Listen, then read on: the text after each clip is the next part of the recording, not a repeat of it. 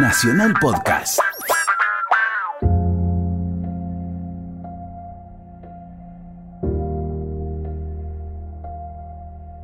El 25 de mayo de 2003 asume como presidente Néstor Kirchner y toma juramento a todo su gabinete.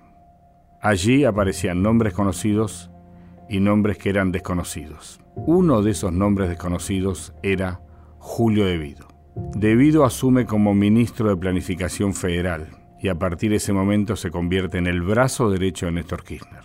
Kirchner sabía todo lo que hacía Devido. Cristina conocía todo lo que hacía Devido y Devido cumplía órdenes de Néstor Kirchner y de Cristina Fernández como presidente de la Nación. Precisamente el 25 de mayo de 2003 asume como superministro Julio Devido. Arquitecto Julio Miguel Devido, juráis por Dios y por la patria, sobre estos santos evangelios, desempeñar con lealtad y patriotismo el cargo de ministro de Planificación Federal, Inversión Pública y Servicios, para el que habéis sido nombrado, cumpliendo y haciendo cumplir, en cuanto de vos dependa la Constitución de la Nación Argentina. Sí, juro. Y así me lo enviar. El esquema de corrupción montado durante el gobierno de Néstor Kirchner es fácil de explicar. Ya no se trataba simplemente de pagar una coima. La estrategia en este sentido de Kirchner era clarísima. Había que asociarse, había que nombrar a los testaferros, había que designar a las empresas. Y en este contexto apareció el primer escándalo, el caso Escanca. Pero Néstor Kirchner tenía mucho poder y lograba influir en el fallo de los tribunales porteños. Así fue como la Cámara Federal dictó el cierre de la causa y en esta oportunidad Julio Devido pudo zafar. Durante todos estos años fuimos duramente escarneados por el macro multimedio Clarín, Perfil y La Nación. Realmente fue un acoso absurdo al que fuimos sometidos de un proceso licitatorio del que ni siquiera éramos responsables. Pero no debemos olvidar que esta causa fue armada sobre declaraciones que ni siquiera son las declaraciones de Adrián López, en donde él en su declaración el juez le pregunta, ¿usted cree que puede haber habido sobreprecio y que esos sobreprecios hubieran concurrido al pago de comisiones? Dijo, y tal vez porque el Ministerio de Planificación maneja importantes partidas presupuestarias. Una, cosa absurda. Pero el caso Escanca, al margen de los niveles de impunidad que ejecutaron en la Cámara Federal, era simplemente un tema testigo, un caso testigo, un leading case. En rigor, debido a cumplir órdenes de Néstor y Cristina, y en ese contexto seguía haciendo acuerdos paralegales licitaciones que eran absolutamente amañadas o desviadas, siempre en beneficio de los amigos del poder.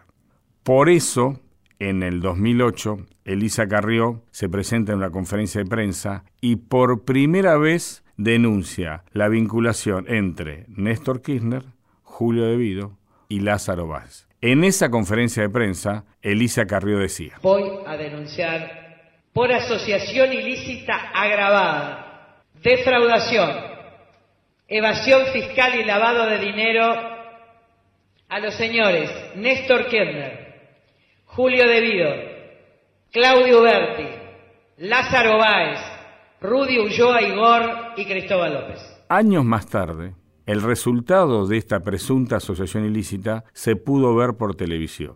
En el programa de Jorge Lanata se exhibió un video donde se contaban los billetes en la denominada Rosadita, un búnker armado por el kirchnerismo en Puerto Madero para juntar el dinero que luego sería enviado a cuentas secretas en el exterior.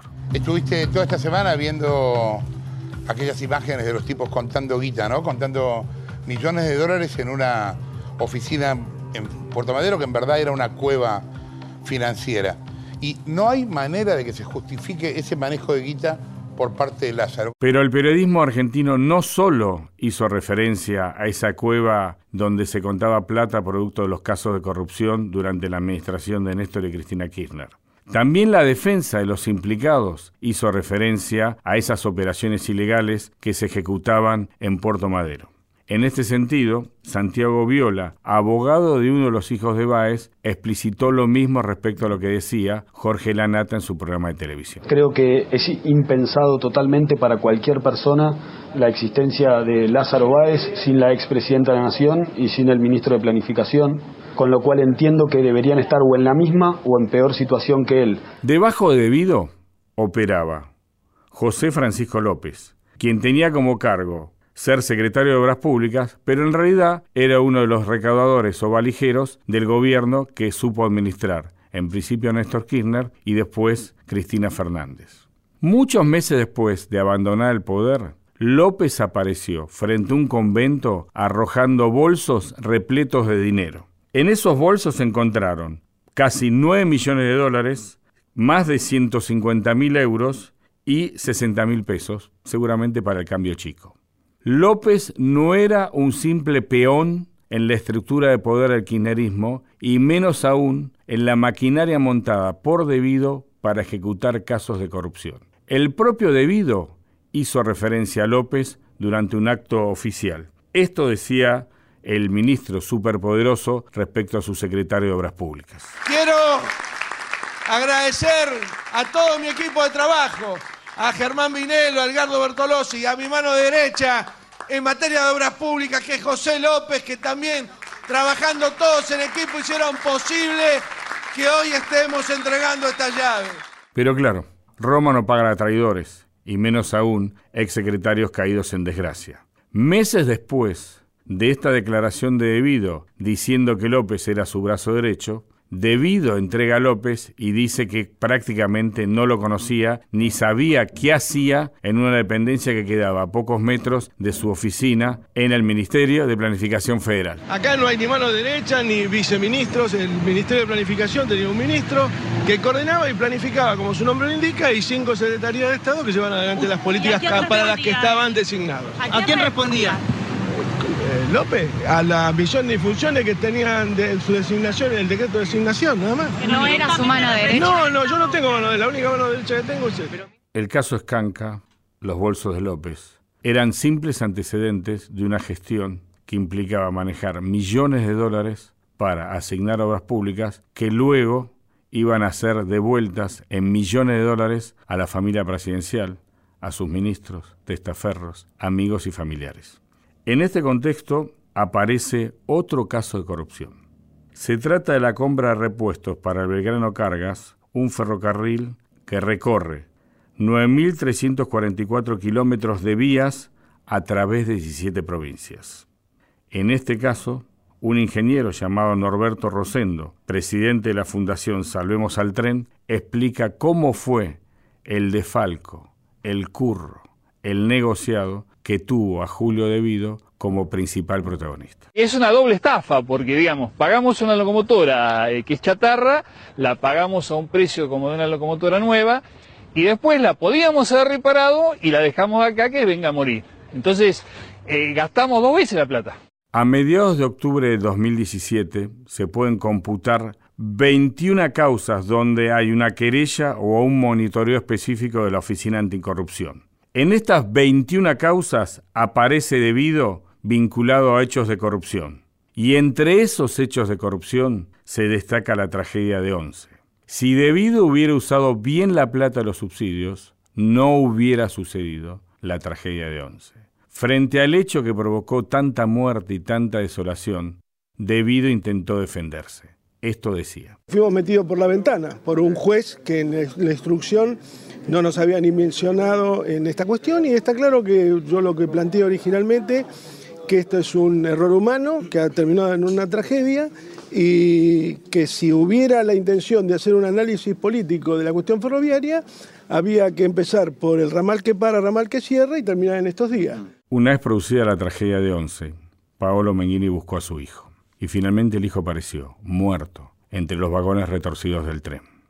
En ese punto, Menghini escuchó a Devido y salió su cruce, porque para Paolo Menghini, su hijo no murió por una simple tragedia o un error humano. Para Paolo Menghini murió porque Devido se robó la plata, que eran para los subsidios, destinados a aquel tren funcionara correctamente. Más allá de los fueros, se va a tener que sentar como un ciudadano común a dar las explicaciones de por qué permitió el desmanejo del Sarmiento y por qué eso derivó en la muerte de 52 inocentes. Debido no solo estaba vinculado al fraude en obras públicas, o en el caso Escanca, o en la compra de repuesto para trenes, también un expediente abierto que lo vincula a la dirigente Milagro Sala. ¿En qué consiste la acusación? En que debido entregó fondos a Milagro Sala para construir viviendas que nunca se hicieron y obviamente la plata se evaporó.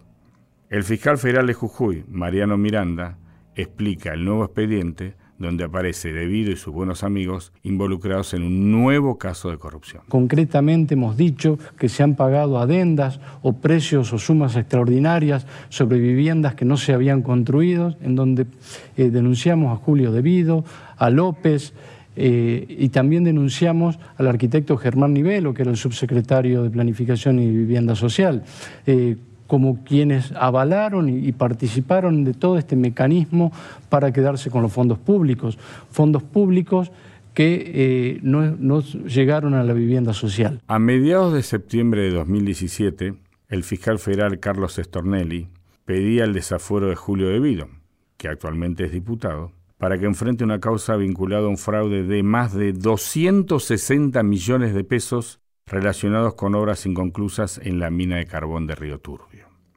En este punto, lo que está buscando la justicia es desaforarlo a Julio Devido para que finalmente se lo ponga preso por estos defalcos y otras causas vinculadas al mal manejo de los fondos públicos. El presidente de la Comisión de Asuntos Constitucionales, Pablo Tonelli, explicaba las razones por las cuales hay que desaforarlo a Devido y ponerlo preso ya. Si todos los diputados del Frente para la Victoria, por una cuestión de solidaridad, eh, votaran en contra del desafuero del diputado debido, sería difícil llegar a los dos tercios de los presentes. Si hay mucha prueba y el pedido es muy razonable, no es tan fácil este, negarse a hacer lo que el juez nos pide, sobre todo que sería negarse a que alguien sea juzgado. Hacia fines de julio de 2017, se intentó por primera vez desaforarlo a Julio Devido y que esto implicara finalmente su detención en la cárcel de Ceiza. Pero el Frente para la Victoria y la izquierda alegó que sobre Devido no había un pedido de detención y entonces cuando se decidió votar por su desafuero, la votación fue en contra, protegiendo al poderoso exministro de Cristina Fernández de Kirchner. Se va a votar el dictamen de mayoría de la Comisión de Asuntos Constitucionales por el cual se resuelve la exclusión del diputado nacional Julio Miguel Devido del seno de esta honorable Cámara de Diputados por inhabilidad moral. Se requieren los dos tercios de los votos. 138 votos resultaron afirmativos, negativos 95 y hubo tres abstenciones. Resulta negativo. Pero a principios de octubre la situación política y judicial sobre Debido cambió definitivamente. La Cámara Federal instruyó al juez Rodríguez que ordenara la detención del exministro. Y Rodríguez, que era amigo de Debido, no tuvo otro camino que firmar la resolución, que envió a la Cámara de Diputados para solicitar el desafuero y finalmente su captura.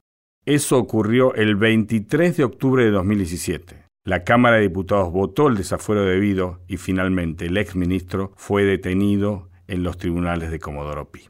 En la votación, el resultado fue terminante. 176 votos a favor del desafuero y una abstención. 176 votos fueron afirmativos, no hubo negativos y hubo una abstención.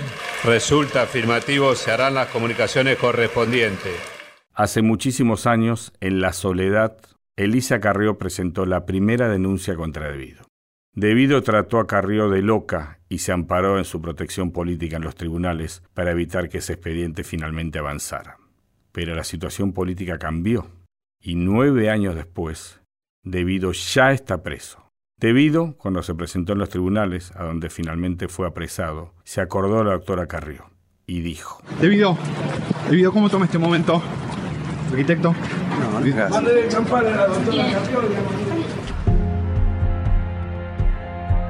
Es la primera vez que un superministro es detenido por una causa de corrupción. Ahora se aguarda que aquellos que lo protegieron finalmente también paguen con la ley. Se trata de un sector del Poder Judicial y de Cristina Fernández de Kirchner. Obvio, en estos dos casos, el final aún está abierto.